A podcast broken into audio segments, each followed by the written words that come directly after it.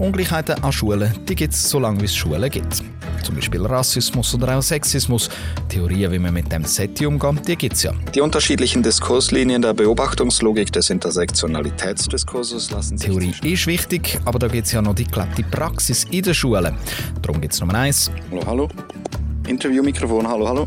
Ist das Ding an? Wir gehen raus schauen, was dann wirklich gemacht wird. Und das machen wir in dem Podcast vom Institut IZP von der PH Zug. Ja, Marco, jetzt haben wir ja doch schon ein paar Beispiele angeschaut, wie Ungleichheiten an Schulen adressiert werden. Aber so eine grosse Ungleichheit, die haben wir irgendwie noch nicht so richtig angesprochen. Und das, obwohl sie in unserer Gesellschaft irgendwie immer wieder ein Thema ist. Ich rede vom Ungleichmacher Geld. Ja, hi Nico. Ja, das ist sicher so. Geld ist eine grosse Trennlinie in unserer Gesellschaft, wo Gruppen spaltet. Aber ähm, Geld allein ist dann oft eben auch nicht es ist halt schon eine Unterscheidung, die man glaubt, so Tag für Tag mega klar vorgehalten bekommen, oder? Ich meine, man sieht auf der einen Seite Millionäre oder sogar Milliardäre, die so viele Möglichkeiten mehr haben.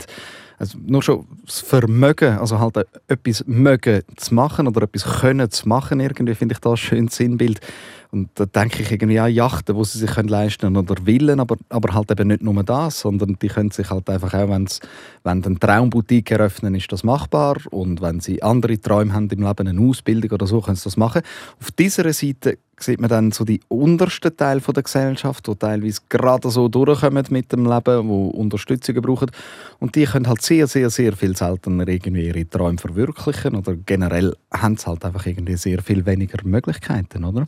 Das ist jetzt ein bisschen der argumentative Zweihänder, den du auspackst. Also was du beschreibst, ist natürlich auch ein zweiteilig, nämlich eine ökonomische Unterscheidung zwischen oben und unten, reich und arm, zwischen privilegiert und nicht so privilegiert. Und wir haben ja im Podcast bis jetzt auch schon Beispiele diskutiert, wo sehr klar um Kategorien wie Race gegangen ist, also bei der Folge bei der Verein Diversum oder es ist schon sehr eindeutig um Gender gegangen, wie bei der Folge, wo wir ähm, den Workshop «Mein Beruf» angeschaut haben.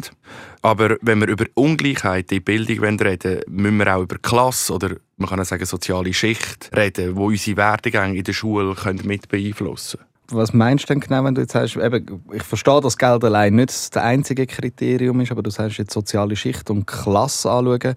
Ähm, wie muss man denn das verstehen, wenn man ungleiche Chancen anschauen und wie die entstehen? Mm, ja, weil Privilegien auf der einen Seite oder deprivilegiert sein, benachteiligt sein, ist halt häufig eine Frage, die nicht nur entweder mit Klasse tut, also zum Beispiel, wie reich sind unsere Eltern oder wie viele Bücher ist in der Bibliothek von meinem Papi oder meiner Mami oder ähm, ob man vielleicht, wenn es um Race geht und wenn man jetzt so den, den Schweizer Kontext anschaut, das ist ja nicht allein um, ob jemand einen Migrationshintergrund hat oder Gender, ähm, der Einfluss, wo das Geschlecht auf Bildungschancen kann haben, sondern sehr oft hängt das alles miteinander zusammen. Und in diesen Fällen redet man dann auch von Mehrfachbenachteiligungen. Du kannst dir das vielleicht so vorstellen, wir stehen an einer Strassenkreuzung, wo du in der Mitte äh, dich mal hinstellst und von drei Seiten rollen dann gleichzeitig eine Art wie drei Autos auf dich zu. Sozusagen das Klassenauto, das Raceauto und das Genderauto. Und je nachdem, wer du halt bist, trifft dich dann halt eher kein Auto oder eins oder dann halt gerade mehrere. Also das heißt, in dieser Vorstellung wären wir jetzt als weiße, relativ gut gebildete Männer mir kommt das wahrscheinlich relativ gut davor in diesem Autounfall, oder? Ja, sicher eher. Also was wir mitbringen, wo, bei Sachen, wo wir gar nichts dafür können, haben wir relativ viel Glück gehabt. Und wenn wir das jetzt auf Schule übertragen und auf unser heutiges Beispiel, dann kann man annehmen, dass wir in der Schule zum einen weniger Diskriminierungserfahrungen gemacht haben und zum anderen auch privilegierter sind. Eben, was bringen wir mit, wo wir gar nichts dafür können ich glaube, ein Punkt, wo man das dann eben auch sieht, ist gerade so bei diesen Schulübergängen. Also zum Beispiel eben von der Primarschule ins Gimmi. Und da haben ja einzelne Leute, Eltern, die selber ans Gimmi gegangen sind, die den Stoff verstehen, die wissen, um was es geht und so ihren Kind vielleicht auch besser helfen können. Und sind da häufig gerade dann eben die Leute, die dann eher auch noch das Geld haben, um im eigenen Kind vielleicht einen Nachhilfekurs zu zahlen und das wäre jetzt wieder so ein bisschen das Bild von dem Unfall. Das wären gerade wieder zwei Faktoren, die zusammenkommen und da halt einem Kind helfen. Und auf der anderen Seite gibt es ja dann Kinder, die genau beides fehlt. Also Eltern, die weder den Bildungshintergrund haben und vielleicht auch die Finanzen nicht haben, um ein Kind dann zu unterstützen, wobei es dann vielleicht eigentlich wirklich könnte schaffen in ein Gimmi von den Noten her oder von den Leistungen in der Schule. Und da schauen wir das Projekt Chancen Wiedeken an. Das kommt, wie der Name schon sagt, aus dem Zürcher Stadtteil Wiedeken und hat ziemlich klare Ziele, wie Susanne Frischknecht vom Vereinsvorstand von Chancen Wiedeken erklärt. Chance Wiedeke ist ein Projekt, das wir auf beigestellt haben, um mehr Chancengerechtigkeit beim Übertritt von der Primarschule ins Langgimi oder auch in die ZK anzubringen. Wie das ganz genau gemacht wird, das schauen wir jetzt noch in Länge an. Vielleicht vorneweg, Zürich ist ja noch einer von diesen Kantonen, wo das nicht nur per Notenschnitt passiert, also der Übertritt in das Langzeitgimmi, sondern wo Primarschülerinnen und Primarschüler halt eben auch eine Aufnahmeprüfung schreiben müssen. Und da werden eben Kinder mit ein bisschen weniger Privilegien halt auch dabei unterstützt, dass das gut gelingt. Da stellt sich dann die Frage, welche Kinder dürfen das denn genau machen? Und da schaut man sehr genau drauf. Da gibt es klare Regeln, wer darf und wer nicht. In den letzten Jahren sind das pro Jahr einmal 16 bis 17 Kinder gewesen. Und ja, bei deren Auswahl spielt jetzt halt eben wieder Geld auch eine Rolle. Es gibt sehr viele Förderkurse, vor allem, wo man muss zahlen muss. Das ist für die Leute ja nicht möglich. Also das ist eigentlich eine doppelte Ungerechtigkeit. Darum ist es für uns wichtig, dass das ein Kurs ist, der gratis ist. Und es ist uns auch wichtig, dass es nicht eben ein reiner Prüfungsvorbereitungskurs ist. Darum geht er auch länger. Wir fangen anfangs vom Schuljahr an, von der 6. Klasse, jetzt sogar schon ein bisschen vor der Sommerferien. Nicht erst bei den Herbstferien. Und wir lösen auch nicht einfach nur Prüfungen mit den Kindern lösen, sondern äh, wirklich gewisse Kapitel von der Mathe ganz sorgfältig nochmal eigentlich mit ihnen durchnehmen, ganz genau erklären. Und im Deutsch ist es auch sehr viel ein breiterer Unterricht. Es geht nicht nur um das Lösen von diesen Sprachübungen und das Schreiben von Aufsätzen. Kriterien, welche Kinder in die Kurs kommen, die sind dann auch sehr klar umrissen. Es ist eine relativ grosse Arbeit, die wir da machen. Wir schreiben alle Schulleitungen von dem Einzugsgebiet an, machen auf unser Angebot aufmerksam schreiben in einer zweiten Runde per Mail eigentlich auch noch alle Fünftklasslehrer an. Mit der Bitte, sollen uns äh, Schüler, die dafür in Frage kommen, melden. Dann werden die Kinder angemeldet. Wir haben unsere Anmeldeformulare jeweils auf der Homepage. Die kann man abladen. Das ist ein Formular, das die Eltern unterschreiben müssen, dass sie einverstanden sind. Es ist ein, ein Blatt, das die Primarlehrerinnen und Primarlehrer müssen die Stärken und Schwächen von ihren Schülern kurz beschreiben in Deutsch und in Mathe und vielleicht auch noch so ein bisschen eine allgemeine Einschätzung und wo sie das Gefühl haben, haben die Kinder den grössten Förderbedarf. Und es gehört auch noch dazu eine Kopie vom Zeugnis vom ersten Semester der fünften Klasse. Und eine Steuererklärungskopie der Eltern. Das ist das Erste, was wir nachher anschauen. Das macht äh, ein Rechtsanwalt, der bei uns im Vorstand ist. Er hat so eine Software, wo er die Zahlen kann reingeben kann und dann nachher kommt eine relativ klare Meinung raus, ob die Kinder Anspruch hätten auf ein kantonal-zürcherisches Stipendium als Mittelschüler. Wenn ja, dann bleiben sie im Auswahlverfahren drin. Wenn nicht, dann äh, müssen wir sie abweisen. Und dann kommt das Verfahren, wo wir noch die Schüler einladen, entweder zum schriftlich ein paar Fragen beantworten oder wie das Jahr in einem kurzen Gespräch mit zwei Vertretern vom Verein eine Viertelstunde Auskunft geben über sich und äh, über ihre Motivation an dem Programm mitzumachen. Und aufgrund von dem werden die Kinder nachher ausgewählt. Die Chance Wiedeke geht also eine rechte Strecke, um wirklich sicherstellen dass die richtigen Kinder dann in den Kurs kommen. Wir haben es gehört, Zeugnisse müssen vorgelegt werden, Primarlehrerinnen werden angefragt, die Eltern müssen sogar Steuererklärungen zeigen und so weiter. Das ist dann halt eben auch darum wichtig, weil nachher ist der Kurs für die Kinder eben gratis. Und die Kinder die werden dann nach der Prüfung auch noch weiter begleitet. Wieso? Das habe ich mich zuerst beim Interview noch gefragt. Aber es gibt halt auch gute Gründe dafür. Weil es einfach keinen Sinn macht, Kinder durch die Aufnahmeprüfung zu bringen und sie nachher quasi allein in dieser Probezeit zu lassen. Probezeit ist vermutlich für Kinder mit einem Migrationshintergrund oder aus Elternhäusern, die nicht so große Schulbildung haben, fast die grössere Hürde als die Aufnahmeprüfung. Mir ist eigentlich schon lange, und ich bin nicht die Einzige in der Kantonsschule Wiedeken aufgefallen, dass immer wieder Kinder die Aufnahmeprüfung geschafft haben, die aus Migrationsfamilien gekommen sind, wo die Eltern vielleicht auch nicht Deutsch haben können, in der Probezeit sind und dann meiner Ansicht nach, ich habe keine Statistik geführt darüber, sehr häufig gescheitert sind. Und ich habe das eigentlich völlig daneben gefunden. Und ich habe auch gemerkt, dass ich habe drei erwachsene Kinder, alle meine drei Kinder haben die Mittelschule äh, hinter sich äh, und ich habe sie alle zusammen mit meinem Mann durch die Probezeiten begleitet und habe dort schon gesehen, wie viel eigentlich an den Eltern hängt. Obwohl unsere Kinder aus einem Elternhaus gekommen sind, wo einen guten Hintergrund hatten, hat die Mittelschule, äh, vor allem das Langgimmi, eigentlich selten dort angesetzt, wo die Primarschule aufgehört hat. Und es hat Unterstützung gebraucht. Mein Mann ist Naturwissenschaftler, ich bin viel Einerin. Unsere Kinder haben wirklich eigentlich alle Schulfächer abdeckt, um Unterstützung zu holen. Und da ist mir einfach je länger je mehr bewusst worden, wie ungerecht das, das ist, wenn die Kinder, das, äh, die das nicht haben, alles allein machen müssen. Das ist so ein bisschen der Grund gewesen, der, der Boden, wo dann das draufgefallen ist und hat das eigentlich dann aufgrund von dem eben einmal in die Schulleitungssitzung eingebracht. Was uns von Anfang an klar war, ist, dass wir es für die Langgimmi machen, also für Primarschüler.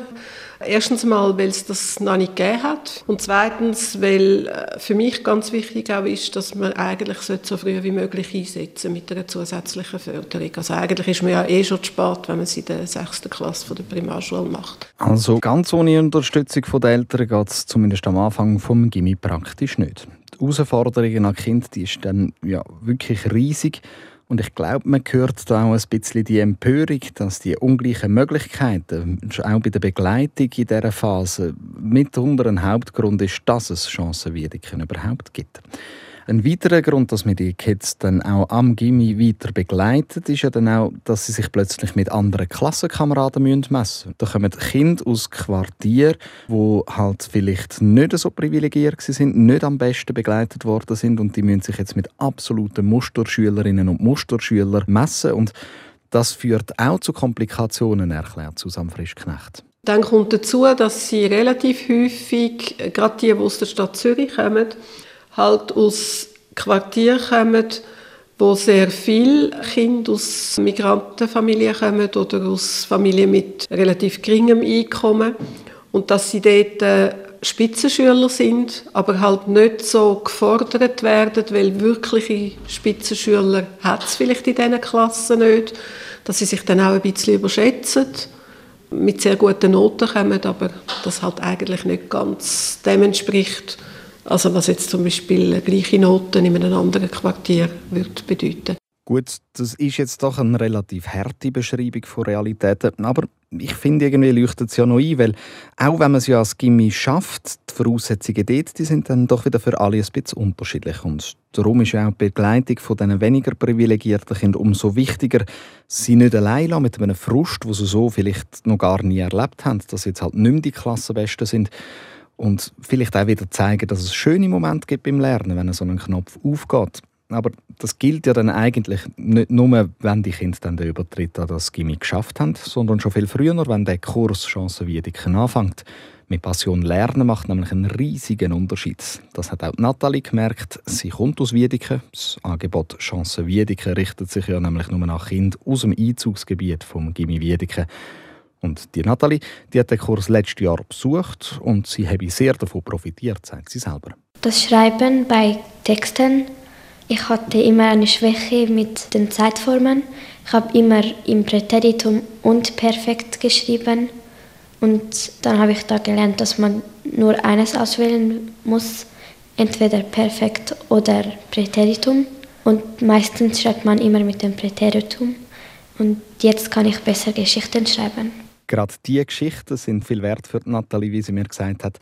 Und zwar so viel wert, dass sie den extra Aufwand für den Kurs gerade gerne auf sich genommen hat. Immerhin hat sie den freien Mittwochnachmittag müssen angeben für den Kurs und dann auch noch jeden zweiten Samstag auch noch gerade viel Freizeit für so ein junges Mädchen. Also ich fand es gut, weil sonst habe ich einfach gelesen und nichts anderes gemacht und da konnte ich so üben und mich vorbereiten.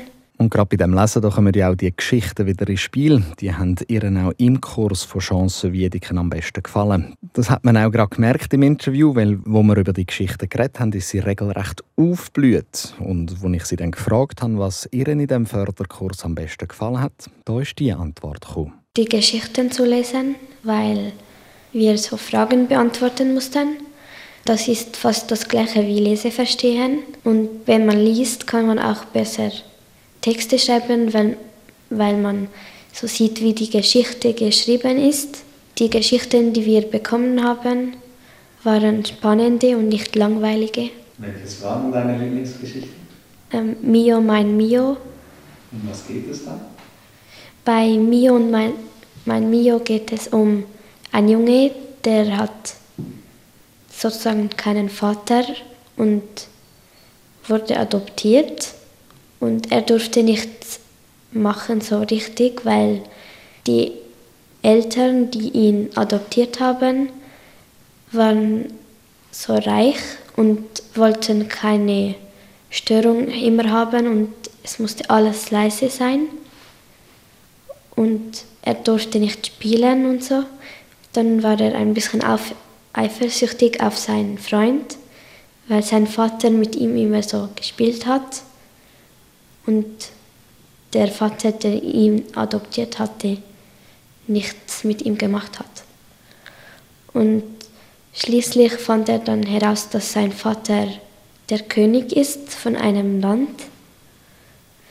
Und dann ist er mit einem Pferd nach dort geflogen und mit seinem Freund und er musste kämpfen, um das ganze Volk von einem bösen Mann zu befreien.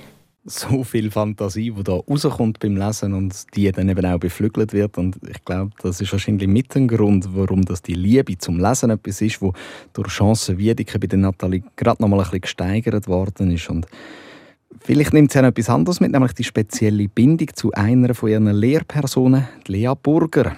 Die unterrichtet bei Chancenwiedeke und auch für sie ist das Mitmachen bei dem Projekt eine Herzensangelegenheit. Das hat viel mit dem zu tun, was sie selber erlebt hat. Ich habe ähm, nach dem Studium drei Jahre an einer Kantonsschule geschafft und dann ein Kind bekommen, das sehr viel zu früh auf die Welt gekommen ist.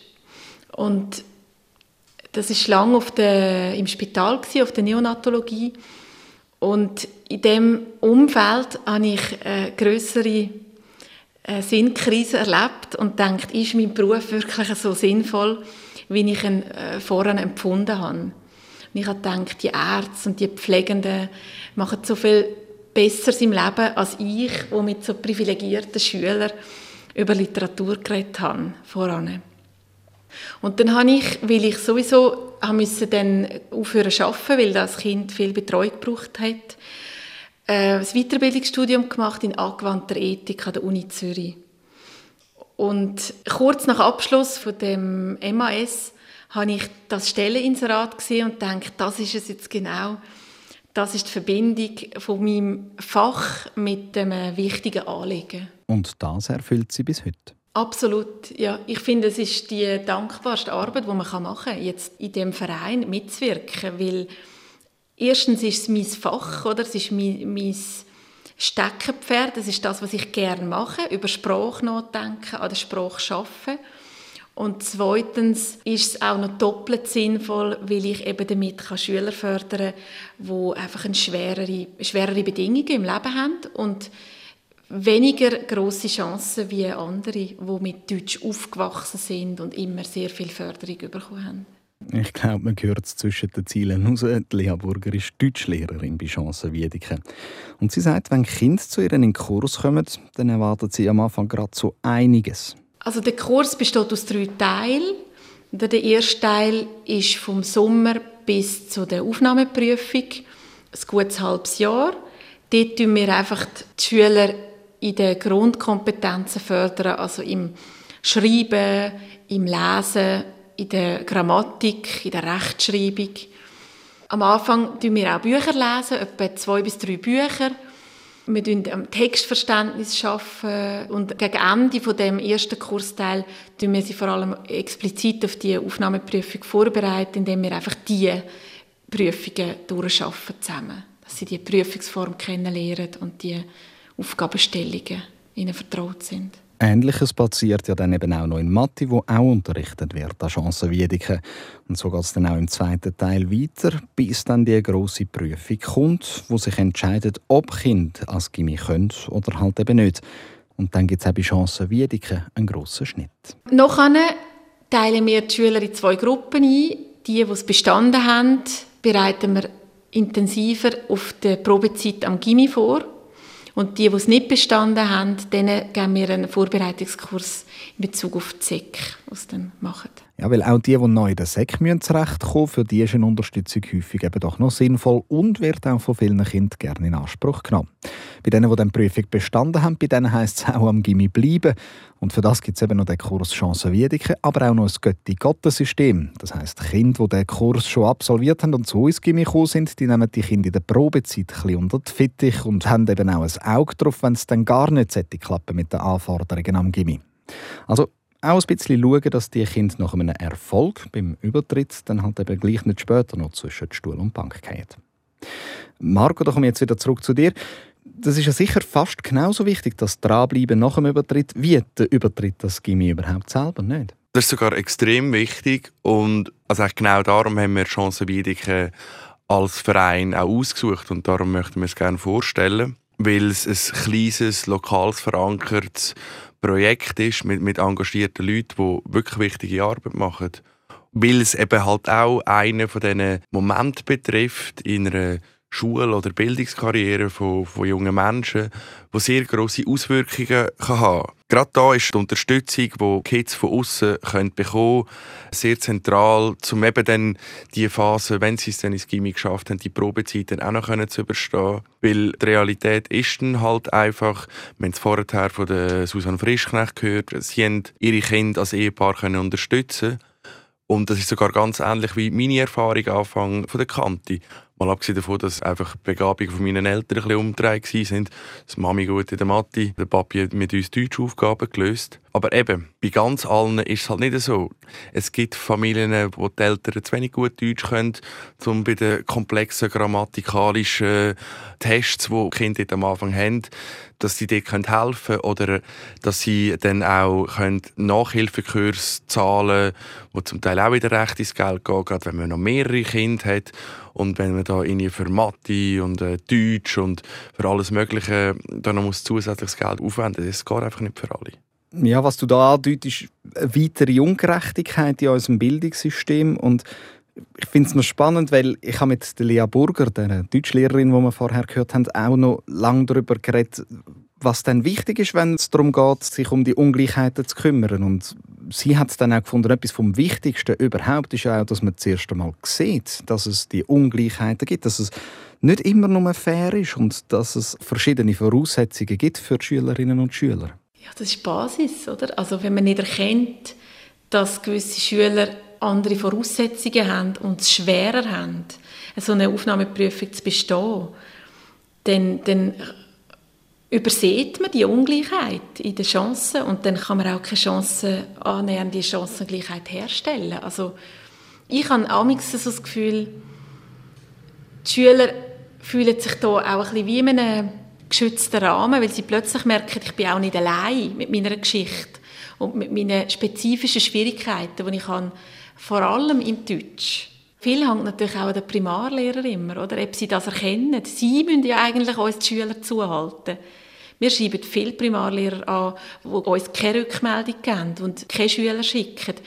Ich glaube, es ist auch eine gewisse Hürde da, dass Primarlehrer sich zum Teil auch konkurrenziert fühlen von unserem Angebot und denken, wir machen ja einen schulinternen Gimmi-Vorbereitungskurs. Was ist jetzt an unserem sozusagen besser oder anders, als dass sie die Schüler müssten hier anschicken? Das ist die Bedingung, ohne die es gar nicht funktioniert. Dass die Primarlehrer das Bedürfnis identifizieren von gewissen Schülerinnen und Schülern und dass sie dann auch hinter unserem Projekt stehen und uns unterstützen, auch nachher, eben auch wenn wir mit ihnen reden über die Leistungen der Schüler, wenn wir wir müssen in dem Sinne zusammenarbeiten, oder? Es funktioniert nicht, wenn Sie das Gefühl haben, wir haben irgendwelche zu ambitionierten Ansprüche und nehmen ihnen das Futter weg, sozusagen. Und gerade diese Solidarität, die wünschte sich auch Susanne Frischknecht vom Vorstand von Chancenwirk ein bisschen mehr. Aber dann halt nicht nur von Klassenlehrerinnen oder Lehrern, sondern eben auch aus der Politik. Also das ist sicher etwas, etwas sehr Wichtiges. Wir versuchen uns auch ein bisschen zu vernetzen noch mit anderen Organisationen, die in ähnlicher Richtung arbeiten. Aber ich denke, das Bewusstsein ist immer noch viel zu wenig stark vorhanden. Also das hat man ja auch gesehen, wo der Wissenschaftsrat den Bericht herausgegeben hat über die Chancenungleichheit im Schweizer Schulsystem und man nachher die Antwort von einem Ständerat, der in der Kommission war und sich das angelesen hat, hat müssen sich zu Gemüte führen in der Tagesschau. Es läuft alles bestens im Schweizer Schulsystem. Also ich denke, gerade auf politischer Ebene ist das Bewusstsein wie noch zu wenig vorhanden. Oder wenn es vorhanden ist, dann ist es irgendwie vorhanden, aber man macht eigentlich herzlich wenig. Markante Worte, die Sie da finden, aber, aber wieso macht man dann so herzlich wenig? Also wenn man böse äh, ist, würde man sagen, dass die, die in der Politik und allgemein im Land sagen haben, natürlich mit dem sehr gut können gutschieren, weil ihre Kinder schaffen es in dem System.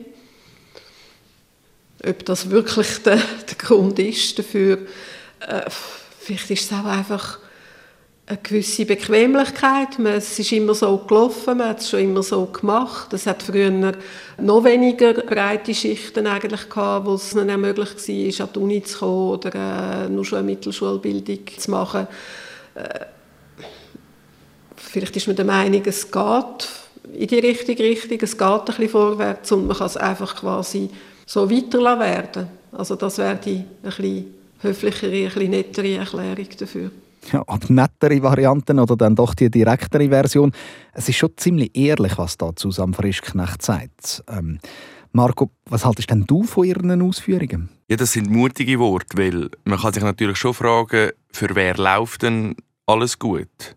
Wir haben jetzt ein paar Mal darüber geredet, was hat ein Kind für Voraussetzungen haben wir nicht wirklich darüber geredet, was dann wirklich auch die Institution Schule dazu beiträgt, dass es für die einen halt besser läuft als für die anderen. Also es ist jetzt halt einfach ein Fakt, dass Kinder aus Akademikerhaushalten zu einem viel höheren Prozentsatz in die Kante kommen.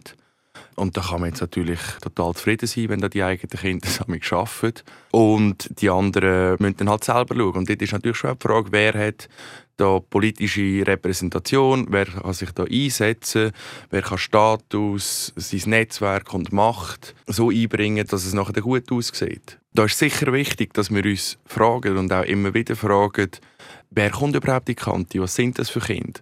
Ja, man kann sich hinterfragen, sind denn die Kids von eben zum Beispiel äh, den Akademiker oder von den Leuten, die sich die teuren Vorbereitungskurse im Kanton Zürich leisten können, sind die tatsächlich begabter, talentierter oder sogar leistungsfähiger. Auf jeden Fall ist sicher wichtig, dass wir als Lehrpersonen, als Menschen, die in pädagogischen Beruf tätig sind, dass wir hinschauen, wer es wo schafft und uns auch hinterfragen bei den Entscheidungen, die getroffen werden. Aber so wie es jetzt läuft, heißt denn das einfach Chancengerechtigkeit? Das ist eine Illusion oder vielleicht sogar unmöglich? Ist, das nicht einfach auch ein sehr ein düsteres Bild, das du da zeichnest? Ja, vielleicht ist es schon ein bisschen düster, aber gleichzeitig zeigt Chance Wiedeke ja auch, dass es nicht in Stein gemeißelt ist. Okay, es ist ein Zusatzangebot, wo einige Kinder in Anspruch nehmen können, aber wahrscheinlich auch nicht so viel, wie sie gerne würden in Anspruch nehmen. Und trotzdem, das, was wir jetzt gehört haben, kann einen grossen Einfluss haben auf eine Bildungslaufbahn von der Nathalie. Ich meine, wie toll ist das? Sie hat äh, die Liebe zum Lesen, nimmt sie mit aus ihrer Zeit dort. Also ich hoffe fest für sie, dass sie die Liebe kann weiterentwickeln kann, ganz egal, wo das jetzt genau ist. Das gilt ja dann auch nicht zu vergessen auf einem Bildungsweg. Es ist ja dann vielleicht auch nicht nur so, dass die Studierten schlussendlich die zufriedeneren sind. Wichtig ist auch, dass die Leute dort kommen, wo sie wirklich ihr Potenzial haben und dann auch etwas machen können, was sie wirklich gerne machen. Das ist auch ein Wert an sich. Ich glaube, etwas, was ich da auch noch gelernt habe, ist, dass auch wenn es jetzt privilegiertere Leute gibt mit teuren Vorbereitungskursen, umso wichtiger ist doch, dass auch Kinder, die ein Potenzial haben und wirklich Grossartiges können leisten, wenn man sie dann richtig fördert, dass man das dann auch macht und auch denen eine Chance gibt. Und das ist auch, glaube ich, wirklich das, was ich jetzt irgendwie mitgenommen habe. Wie sieht es denn bei dir aus? Was ist so das, was du jetzt mitnimmst? Voll, zum einen genau das. Also, es ist sicher wichtig, dass wir uns das Bild vom Schulsystem in der Schweiz nicht viel schöner malen, als es ist. Das heißt nicht, dass alles schlecht ist, überhaupt nicht. Aber es ist wichtig, genau hinzuschauen. Und es ist wichtig, zum schauen, für wer läuft es gut und für wer halt auch nicht so. Und dass wir das erkennen können, das halte ich für sehr zentral. Und darum ist Chance Wiedeke, finde ich, auch wirklich so ein wundervolles Beispiel, weil dort engagierte Menschen dahinter stehen, die erkennen, dass nicht alles so läuft, wie wir uns das in unserer Traumwelt vorstellen. Und dass sie nicht nur bei dieser Erkenntnis bleiben, sondern die Empörung, auch wir haben es wirklich gehört, bei der Susanne Frischknecht und bei der Lea Burger, dass sie die aufnehmen und ummünzen in so ein Projekt wie Chance Wiedeke. Ein Podcast mit dem Marco Wenger vom Institut IZB von der PH Zug und dem Nico Meyer von Audon Productions. Weitere Informationen zum Podcast und dem gesamten Projekt findet ihr auf unserer Webseite von der PH Zug.